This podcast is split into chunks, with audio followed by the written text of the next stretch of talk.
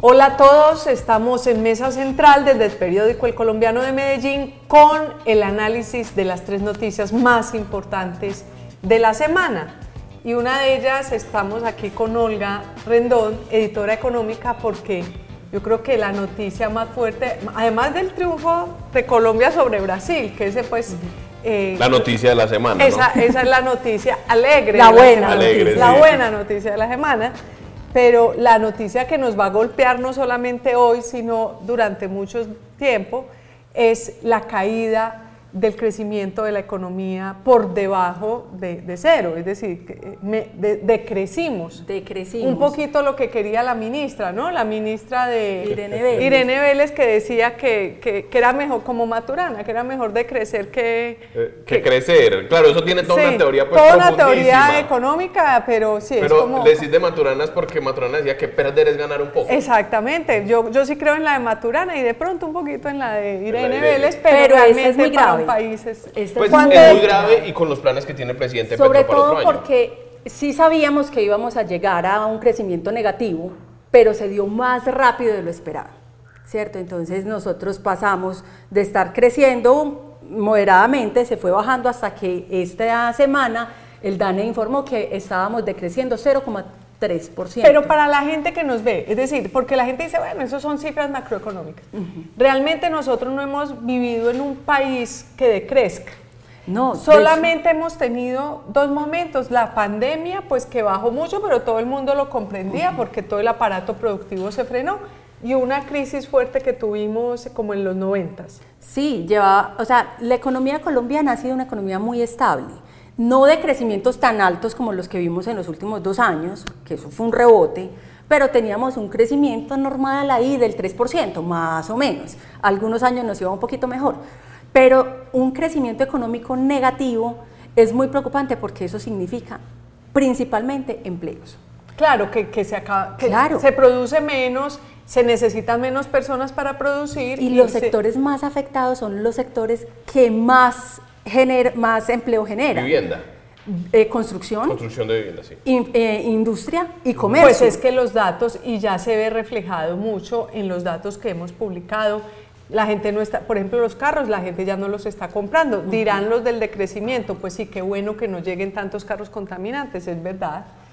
Las casas, Cayeron esta semana, también dimos la noticia de 48% se está viendo afectada la, vivienda en Antioquia. Es que el interés está altísimo y está caro comprar nuevo y comprar usado. Entonces lo que pasa es que para la eh, el tener un crecimiento negativo es que no vamos a tener estas bonanzas que vivíamos como en un, que, caminábamos como hacia unas sociedades que tenían una cantidad de, beneficios y de garantías porque la economía funciona bien. No sabemos si esto va a ser permanente? Esa es la gran pregunta. ¿Este negativo se mantendrá? Porque se hablaba de desaceleración. Ahora entonces la pregunta es si vamos a entrar en una recesión. Estábamos esperando que, el rebote fuera suavecito, ¿cierto? Que ese aterrizaje de la economía fuera tan suave que no llegáramos a lo negativo. Hoy, eh, este viernes, el Banco de la República, por ejemplo, ya dice, no, no vamos a crecer tanto como esperábamos a terminar el año, eh, bajó su pronóstico de crecimiento de 1,2 a 0,9%. Eso quiere decir que es muy probable que el próximo trimestre también tengamos resultados negativos, porque eso se suma con los positivos que tuvimos el primer semestre. Es una tendencia. Porque, eh, porque realmente la economía no es una cosa que funcione de un día para otro. Entonces, veníamos de un 2022 que era el mejor. Además, Colombia se destacaba en el vecindario por ser el de una economía más dinámica y más vibrante pero ahora, desde este, ya cuando empieza a caer, cuando yo creo que este gobierno, a pesar de que ponga el retrovisor, pues tiene mucha responsabilidad porque todo esto tiene que ver con el trato que le da al sector privado, al sector productivo, que es el que mueve el motorcito de la máquina de funcionar el y A la, y a la incertidumbre que promueve. Eh, eh, esta semana, pues con tantos temas, hemos estado hablando con muchos analistas y ustedes lo pueden leer en el colombiano. Eh, todo el mundo dice, esta crisis pudo haber sido más suave o demorarse más en llegar si no hubiera tantos mensajes de incertidumbre. Ahora, el presidente propone un par de cosas que, por el contrario, en lugar de mejorar la situación, lo que hace es aumentar esa incertidumbre.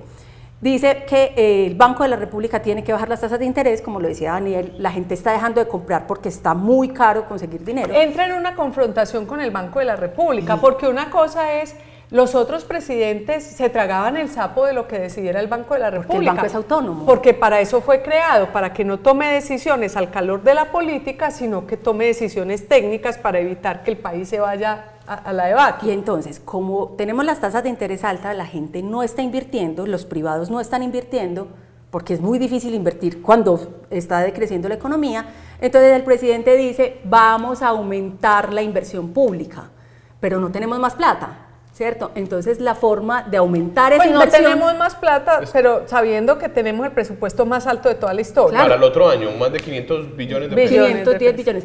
Pero, pero, entonces lo que hace el gobierno es, lo que dice el presidente es, endeudémonos más para poder hacer inversión pública y eso rompe algo que se llama la regla fiscal, que es como la forma que el gobierno tiene una norma que le dice cómo tiene que destinar la plata que Eso tiene. es como cuando en la casa usted tiene problemas económicos y empieza a hacer avances de tarjeta de crédito. Endeudarse, endeudarse y eso hace que se endeude muchísimo más caro de lo que pero, Pero, pero en ese caso, sin la regla fiscal, es que usted empieza a girar de la tarjeta de crédito incluso sobre el monto que el banco le permitió. es decir, usted quiere pasar el monto con el agravante de que sin regla fiscal los créditos son más caros. Es decir, sin regla fiscal, entonces los bancos le van a decir, ah, listo, yo le presto, pero entonces ya no le presto al 1, al 2, sino que le presto al 5. ¿Por qué? Porque no sé qué tanto usted me puede responder. esos mensajes de incertidumbre lo que significan. La semana pasada el gobierno puso títulos con intereses del 9% a 30 años en dólares. 2% más de los títulos que puso ese mismo día Panamá y 2.5% más de los que puso Costa Rica. Es decir, nos está costando mucho más. Dinero. Acuérdense que Gustavo Petro siempre ha sido un poco esta teoría como que la plata funcionara eh, como él lo, como lo exacto, él pedía que se imprimieran billetes y pues esto yo creo que si bien los ministros que, de economía que él ha tenido han tratado de ser sensatos y han tratado de, de manejar la macroeconomía de una manera racional, eh, lo que vemos de pronto es que, eh, visto en el extremo, de pronto empiece a tomar medidas y nos lleve a situaciones. ¿Qué pasó con Venezuela en su momento? En realidad, un país rico, millonario, multimillonario en temas de, petróleo, pues se empobreció porque, porque dañó el aparato productivo, porque empiezan todo este discurso un poco trasnochado de, décadas pasadas que, que no se ha acompasado con lo moderno, terminan es atacando al sector privado, que es el que genera eh, empleos, que es el que eh, trae, inyecta una cantidad de bienestar a la sociedad. Y de pronto Gustavo Petro, con, e, entre, entre la calma de sus ministros, pero los discursos altisonantes de él o de algunos de sus ministros muy ideologizados que quieren acabar con la producción en sectores tan importantes como los hidrocarburos, pues nos está poniendo en una situación económica complicada. Y, se viene otra, otra dificultad porque eh, la Corte Constitucional le tumbó, le ha tumbado no, es que la semana estuvo muy mala para el presidente. Le, le, ha tumbado dos de las normas incluidas en la reforma tributaria. La última tiene que ver con el sector minero, que no puede deducir las regalías de su impuesto de renta y eso van a ser 5 billones de pesos, 4, 5 billones de pesos al año que no puede recaudar el gobierno. Y él ahí mismo trinó en, en, X, Twitter antes, diciendo, bueno, entonces va a tocar apretarnos la correa, señores, es culpa de ustedes y el Estado tiene que comprimirse. Y a, todos, los, a todos los poderes públicos. No, pero, no, no lo dijo así, lo que pasa es que lo dijo mal, lo dijo, lo dijo con maldad, porque dijo, vamos a disminuirle entonces el presupuesto a las ramas del poder público, como queriendo decirle a la, Corte, como usted no me aprobó, entonces yo le voy a rebajar el presupuesto.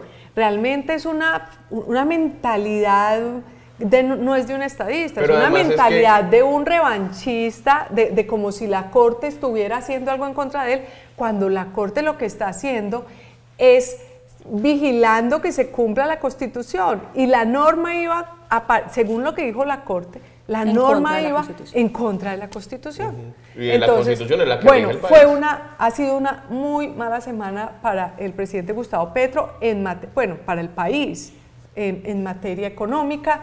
Eh, no sabemos cómo se va a levantar. Los especialistas dicen que sería muy fácil solo que para que eh, el gobierno y el presidente en particular cambie su manera de pensar, hemos visto en otras cosas, es muy difícil. El país tiene todo para que funcione mejor su economía, pero si no cambia él el chip de cómo trata el sector, eh, eh, el sector económico, probablemente esto va a seguir siendo una ola de nieve que nos lleve a otro lado. Seguimos con nuestro próximo tema.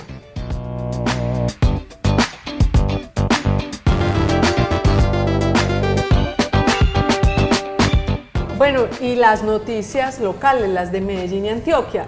Pasaron dos cosas como importantes esta semana. Una es que Federico Gutiérrez, el alcalde electo, ya decidió quién es su, eh, gerente de PM, como él lo había prometido. Él había dicho que su primera decisión iba a ser eh, alrededor de PM eh, la tomó más rápido de lo que esperábamos. Normalmente no sucedía, ¿no? Antes del inicio del empalme, sí. Normalmente el gerente de PM era, el último, nombramiento. Era lo, último. La cereza del pastel, siempre, sí. Y nombró a una persona, y pasaron cosas eh, impresionantes en la ciudad. Nombró a alguien que había estado en EPM. Eh, Juan Diego, cuéntenos un poco a quién nombró y el recibimiento que le hicieron tanto a Federico Gutiérrez como al recién nombrado gerente en el edificio inteligente fue impresionante, apoteósico. Saludos para, para Oluma, para Daniel y para los que nos ven. Efectivamente, el primer nombramiento, el segundo, porque podemos que el primero fue el secretario de Hacienda, Orlando, Orlando Uribe Villa. Repitente. Repitente. Ah, claro, no era el primer nombramiento, sí, el segundo. El segundo, John Maya Salazar, que hablando con gente de PM esta semana lo calificaron como dos puntos que le había prometido en campaña. Alguien con el ADN de PM y lo que nos dijeron muchos, vieja escuela, vieja escuela de PM. Esto es como una respuesta muy fuerte, es casi un mensaje al gobierno saliente, ¿no?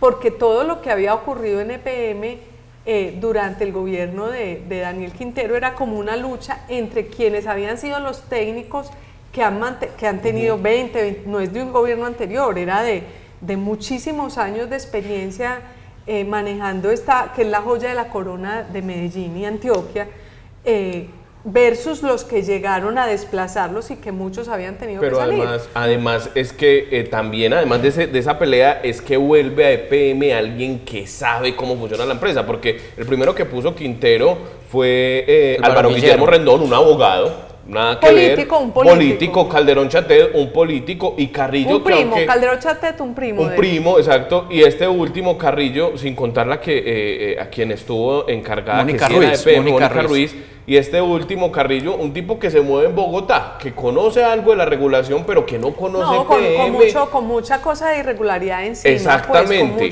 con, mucho y por otro lado, difícil. Yo creo que Federico Gutiérrez también se la jugó por un técnico, porque también en su alcaldía le decían mucho que Jorge Londoño era un encuestador, y él dijo, yo, yo no quiero más esto a poner a alguien que sabe cómo Bueno, por supuesto, precisamente por eso salió, salió como eh, en la bodega y, los alfiles de, Daniel Quintero a decir que, que tenía algún tipo de investigación, pero ¿qué, qué es esa? ¿Qué, qué, ¿Qué tiene ah, sí, sí, pues digamos que en, el, en, la doble instancia del proceso fiscal por el detrimento de Nidro y Tuango aparecían un montón de personas ah, naturales. La, la investigación de la, de la Contraloría, eh, la que puso pues en jaque el proyecto. Una investigación muy, muy, compleja, muy dudosa, etcétera. Eso, en las dos instancias los declararon responsables fiscales.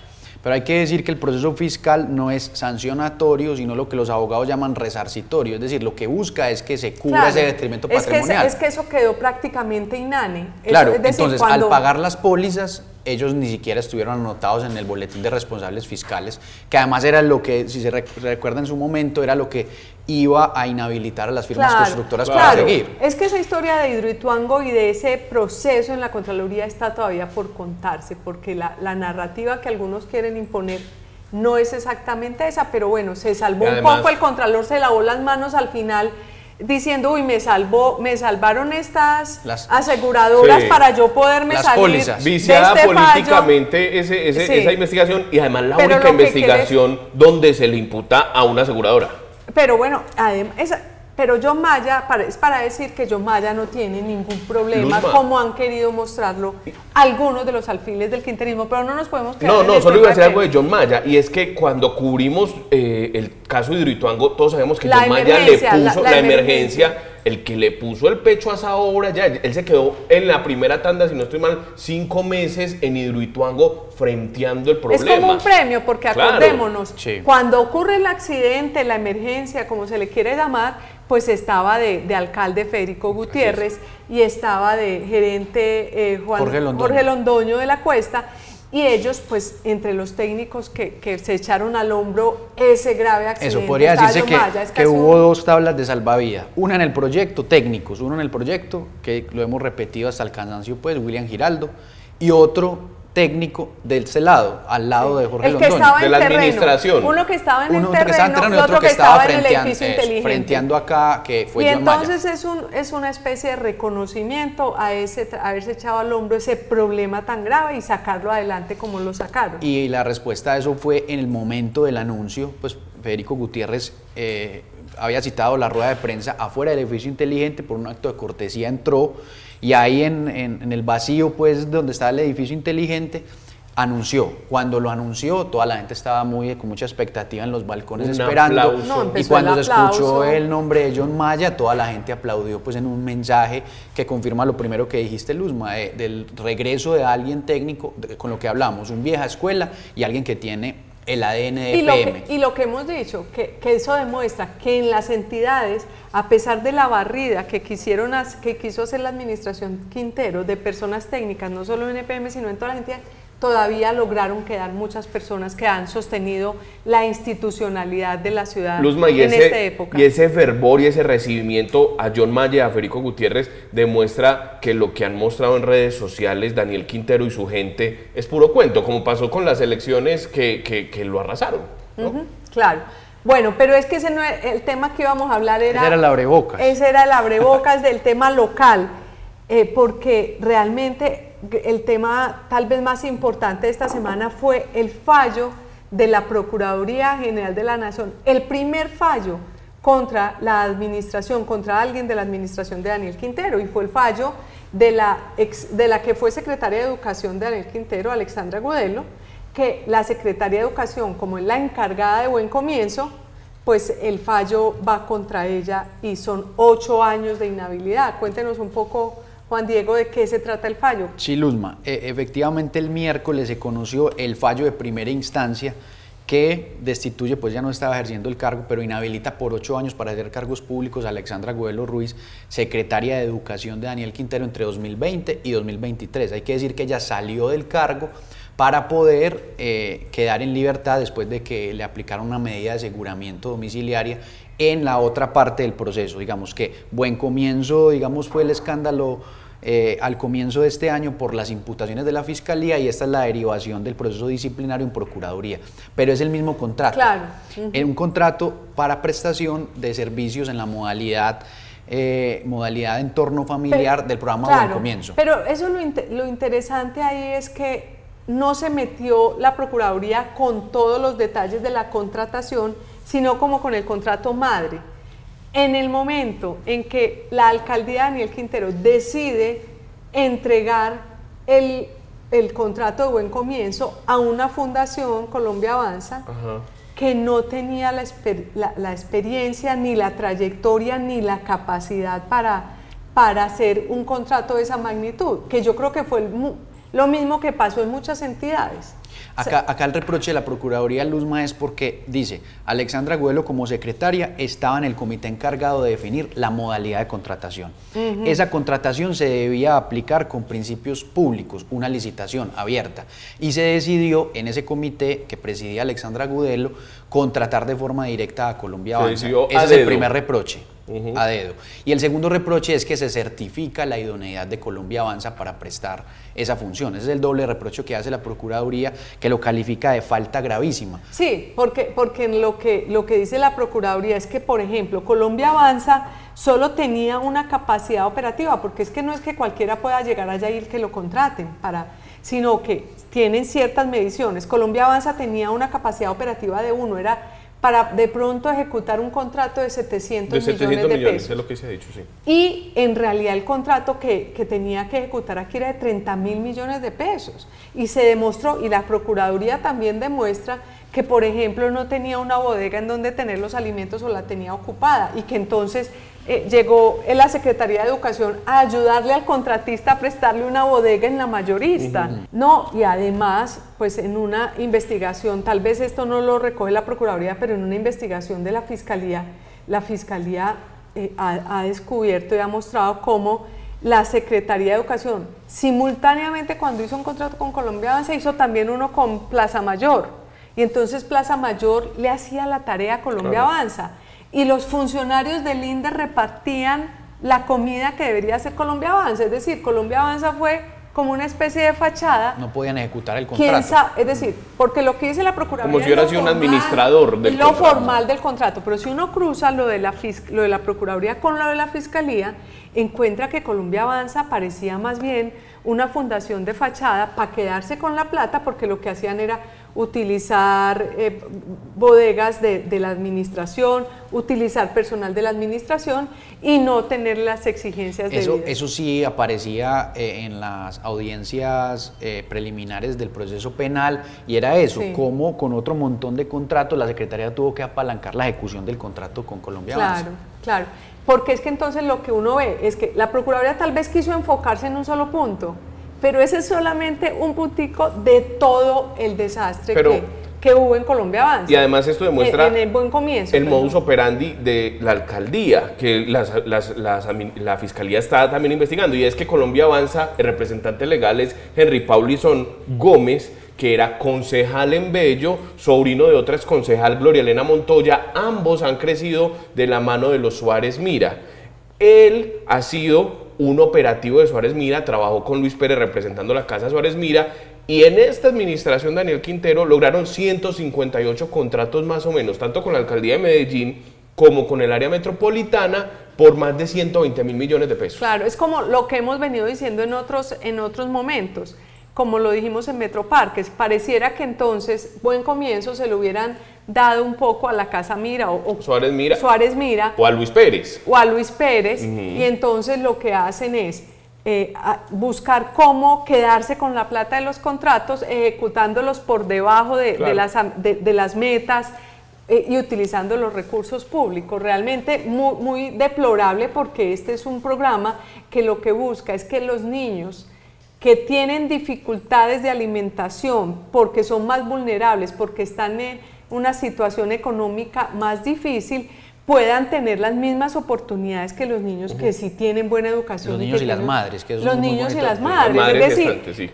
toda una, una administración que se decía ayudar a los más necesitados, lo contrario, le estaba robando la plata precisamente a los niños más pobres.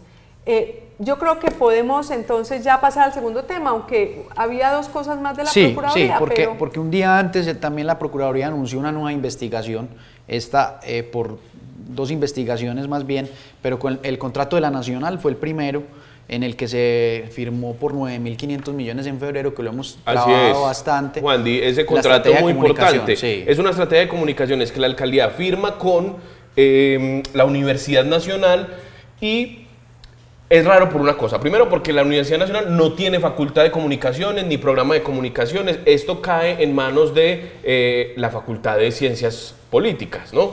Ahí se firma el contrato, cae en manos de un profesor y este profesor tenía varias gente eh, que fueron estudiantes de él trabajando con la alcaldía, los puso a trabajar acá y recuerden que una noche en redes sociales se filtró una de las carpetas de apoyo y de ayuda del Drive donde mostraban cuáles eran los avances de ese contrato. Y en los avances de ese contrato se veía muy bien cómo estaban presentando como avance piezas publicitarias de independientes, no, que es el todo, de, Es que en general... esa, es la primera investigación que se abre, ahí está investigando. Pero es que es una investigación muy importante. Juan José Aus y Mónica Orrego, que es la actual secretaria de Comunicaciones. Y la otra es el contrato de Telemedellín. De Telemedellín, del cual más o menos hemos hablado, pues que tiene que ver con que se le daba una pauta publicitaria a unos medios realmente inexistentes, eh, no se sabe con qué propósito, eh, pero es que en general la Procuraduría tiene 19 investigaciones. Esta que abrió la, 19, la, 19, sí, la que abrió esta semana. Exactamente, sobre la alcaldía en el Quintero. Entonces es probable que en el paso de los días empecemos ya a ver cómo salen los fallos de la Procuraduría, así como la semana pasada la Fiscalía le abrió investigaciones a ocho directivos de la alcaldía de Daniel Quintero. Eh, pasamos entonces a nuestro próximo tema.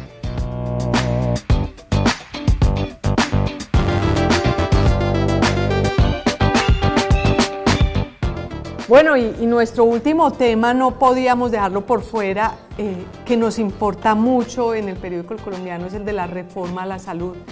Eh, en realidad llevábamos hablando un año, pues todo, todo el gobierno del presidente Gustavo Petro hablando de la reforma a la salud y, en realidad lo que ha avanzado es muy poco y esta semana, pero bueno, lo, lo realmente importante es que pensábamos que esta semana ya iba a salir de la Cámara de Representantes por lo menos aprobado un articulado, ¿no? Porque hasta ahora solo pasó la comisión de la Cámara, todo el proyecto de ley. Esta semana era la plenaria de la Cámara. Pero ¿qué, qué pasó, Javier? ¿Qué pasó? ¿Por qué finalmente no, no se pudo aprobar en, el, en, el, en la Cámara esa reforma? Bueno, eh, Luzma, eh, cordial saludo para Luzma, para Daniel, para los que nos ven. ¿Qué pasó? Eh, hubo como varios puntos a que llevó a que se frenara como, como que aprobaran precisamente el articulado propuesto en la reforma a la salud. Y uno de ellos que llama mucho la atención es que pues, se había hablado de que se iba a empezar a votar punto por punto de esa propuesta del proyecto.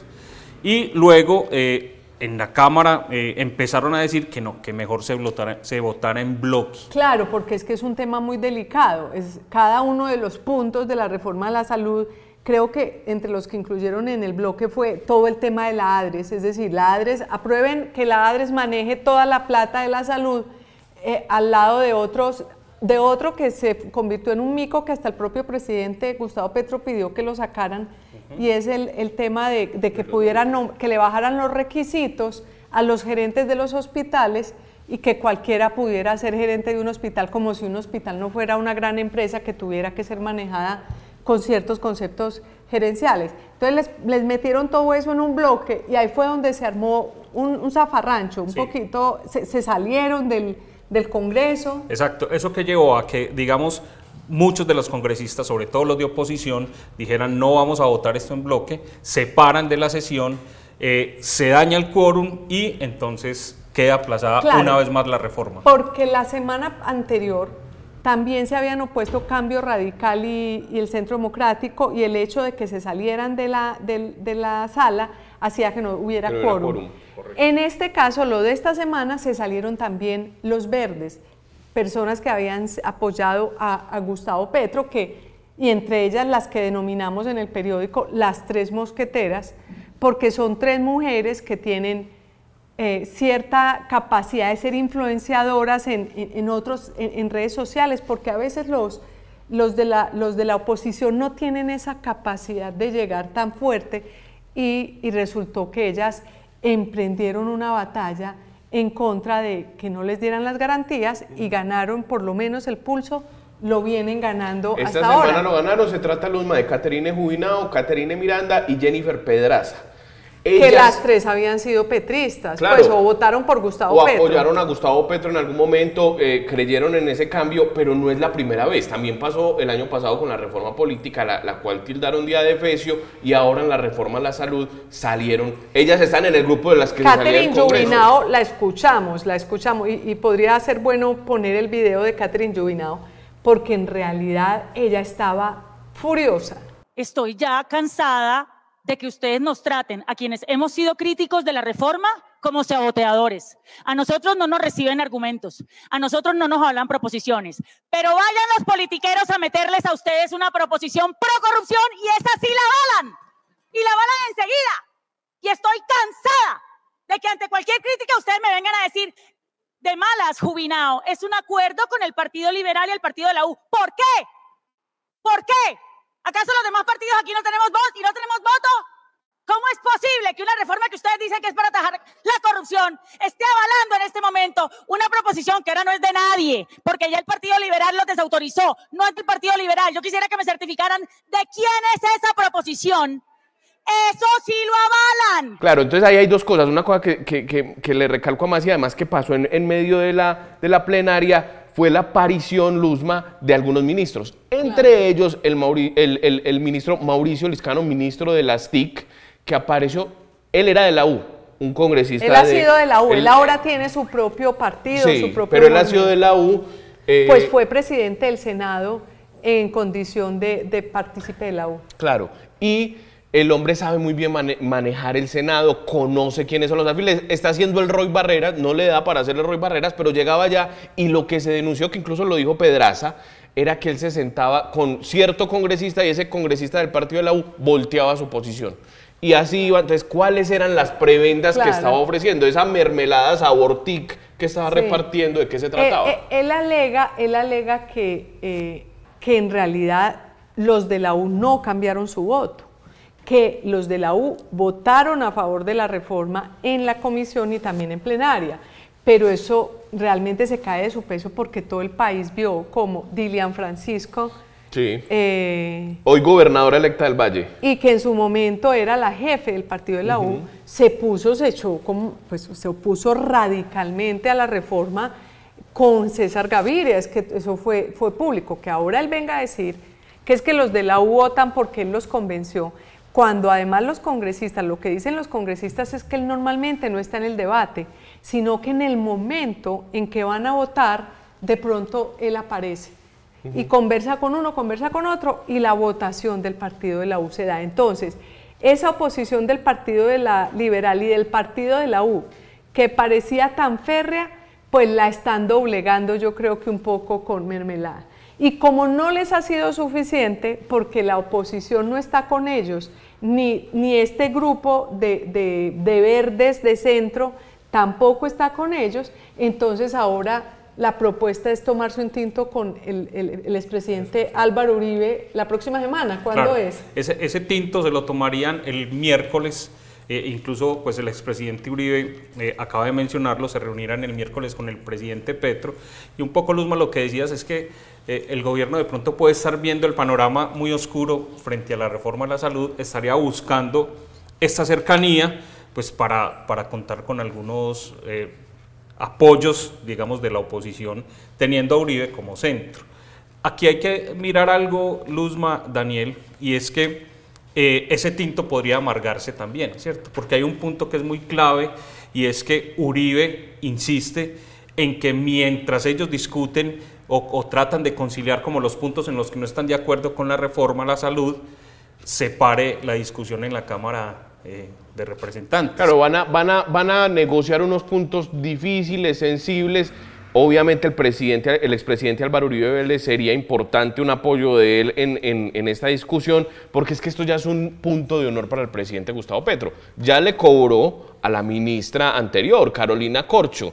¿Qué va a pasar con el actual ministro si la reforma se termina cayendo? Y se está diciendo que el, expresidente Álvaro Uribe Vélez va a ir acompañado a esa reunión, que no va a ir él solo a tomarse un tinto, no, que él va a ir acompañado de un, de una agente experta en el tema de salud para poner bien los temas sobre la mesa. Pero sí, todo, vamos a ver qué logran, vamos a ver si, si, si el tinto logra que pase en una reforma, porque yo no creo que ni que Uribe vaya a ceder sobre ciertos puntos de la reforma, ni que Petro que ha demostrado que no, pues que no da reversa para nada, pues también. Entonces vamos a ver si simplemente es un tinto y un saludo, pero en el fondo lo problemático, y lo decíamos en un editorial el domingo en el periódico, es que la salud se está destruyendo un poco. El sistema de salud, por la incertidumbre que se crea con esta reforma, y ya lo hemos visto, que ya no hay medicamentos, que hay algunas EPS que ya no tienen suficientes recursos, porque en el fondo el problema, el problema de la salud es que los recursos no son suficientes para atender todo lo que les están obligando a atender. Entonces, las EPS se están gastando más plata de lo que les entra por parte del Estado para atender las exigencias que le pone el propio Estado, porque aumentaron la cantidad de medicamentos que tiene que entregar, aumentaron la cantidad de tratamientos. Entonces esto, songo sorongo, se van a ir destruyendo las EPS mientras siguen los debates políticos, mientras siguen los políticos debatiendo, pues entonces se está socavando el, el sistema de salud y Gustavo Petro durante su administración en la alcaldía de Bogotá, en realidad tal vez su peor desempeño fue en el tema de la salud eh, los hospitales quedaron en muy malas condiciones, la gente tenía que hacer filas para ir a recoger los medicamentos desde las 4 de la mañana, la EPS eh, del distrito tuvo un déficit, le creció un déficit casi a 600 mil millones de pesos y en realidad los estudios que se han hecho muestran que la gran debacle de Gustavo Petro en la alcaldía de Bogotá fue la salud y lamentablemente al paso que va podría convertir ese mismo tema en la gran debacle en su presidencia. Luzma, dos cosas para, para sintetizar lo que estás diciendo.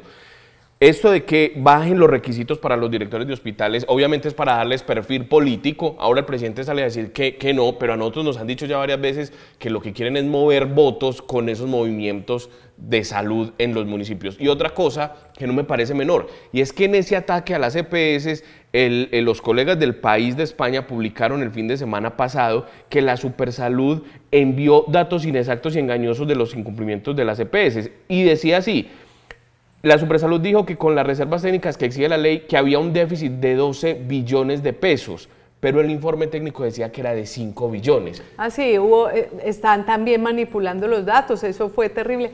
Y la superintendencia, bueno, en fin, ese es otro, ese, es otro, capítulo, esa es, otra historia bastante profunda y larga, muy complicado, pues es que ese superintendente de salud, fíjese que usted que está sancionado porque cuando fue gerente de un hospital en, en Barranquilla, pues tuvo problemas de contratación, es decir, está la salud de parte de la superintendencia, que es el que controla, en manos de, de alguien que pues no ha demostrado tener una muy buena conducta.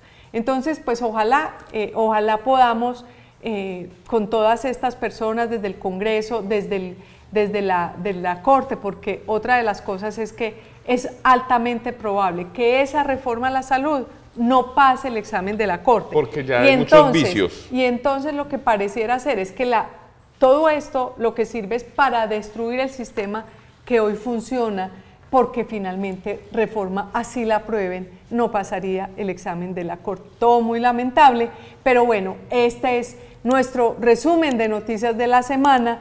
Los tres temas, casi cuatro, casi cinco, fue los que tocamos hoy pero eh, esperamos que les haya gustado, que hayan aprendido y nos veamos en la próxima semana. Que tengan un excelente día, les deseamos desde el periódico El Colombiano, desde este su programa Mesa Central.